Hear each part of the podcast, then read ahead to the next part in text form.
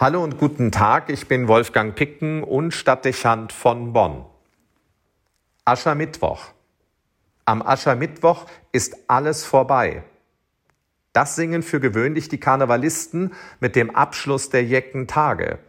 Doch in diesem Jahr ist nichts vorbei. Weder der Karneval noch Corona. Für den heutigen Tag gilt das, was in dieser verrückten Zeit nahezu für alles Geltung besitzt. Alles ist anders als sonst. Der Aschermittwoch lebt atmosphärisch sehr stark von dem Bruch, den er erzeugt. Der plötzliche Wechsel von ausgelassener Freude in tiefen Ernst. Die Kargheit nach der Fülle von Essen und Getränken. Das Dunkle, das auf die Farbenfreude des Karnevals folgt. Alles das fehlt. Ich spüre das sehr deutlich auch bei mir selbst. Irgendwie haben die zurückliegenden Monate alle etwas vom Aschermittwoch gehabt. Ob Weihnachten, Jahreswechsel oder persönliche Feste, es mangelte an Glanz und wirklicher Freude.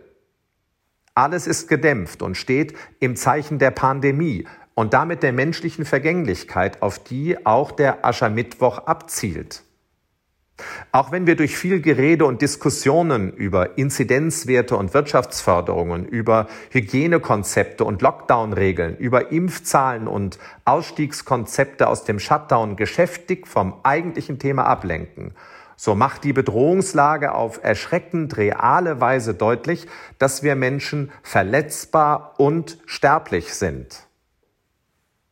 Fast 66.000 Todesopfer sind in Deutschland im Zusammenhang mit Corona zu beklagen.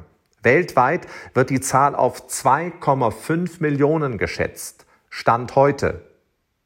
Von jetzt auf gleich wurde das Leben in Frage gestellt, ohne dass man sicher sein konnte, der Gefahr zu entgehen.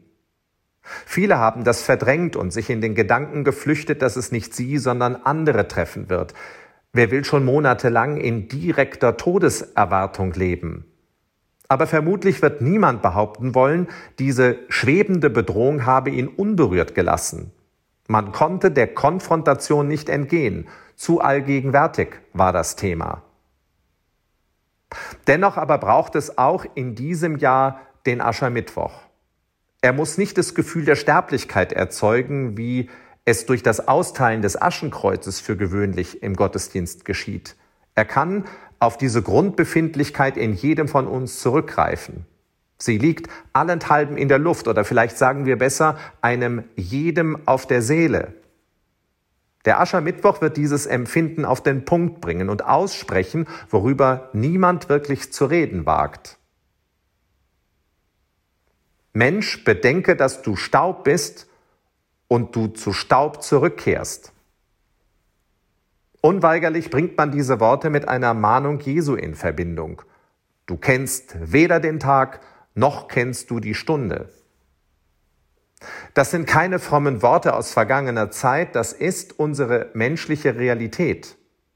Und wenn wir heute leben und diese Krise überstehen, dann sind wir in diesen Monaten doch sehr knapp an der persönlichen Konfrontation mit dem Tod vorbeigegangen. Es hätte jeden von uns treffen können und es könnte immer noch geschehen. Wir hören das nicht gerne. Vermutlich wären wir geneigt, diesen Worten schnell die Spitze zu nehmen und irgendetwas zu sagen, das diese Überlegungen beiseite schiebt. Wir mögen den Tod nicht.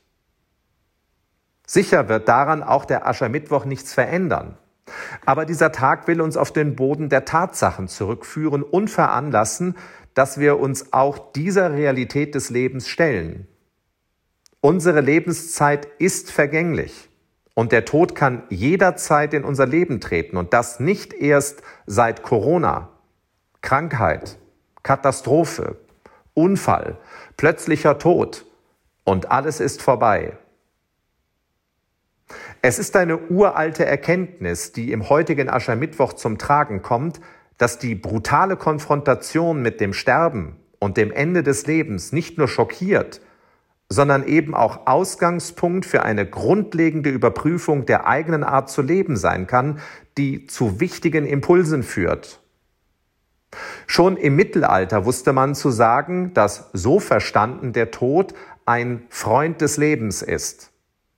Der heilige Franziskus sprach sogar vom Brudertod, was keine Verniedlichung sein sollte, sondern verdeutlichen wollte, dass eine Befassung mit der Vergänglichkeit wichtig, manchmal sogar notwendig sein kann, damit wir neu über die Grundlagen des Lebens, über das Unvergängliche und über das Wesentliche ins Nachdenken kommen. Der Tod als Lehrmeister des Lebens. Sicher ist, dass es beinahe in jedem etwas auslöst, wenn man sich mit dem Ende befasst und es konkret auf sich bezieht.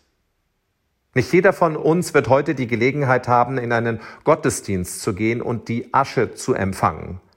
Aber man kann sich vor den Spiegel stellen und sich selbst ins Gesicht sagen, Mensch, bedenke, dass du Staub bist und zu Staub kehrst du zurück. Mehrfach vielleicht.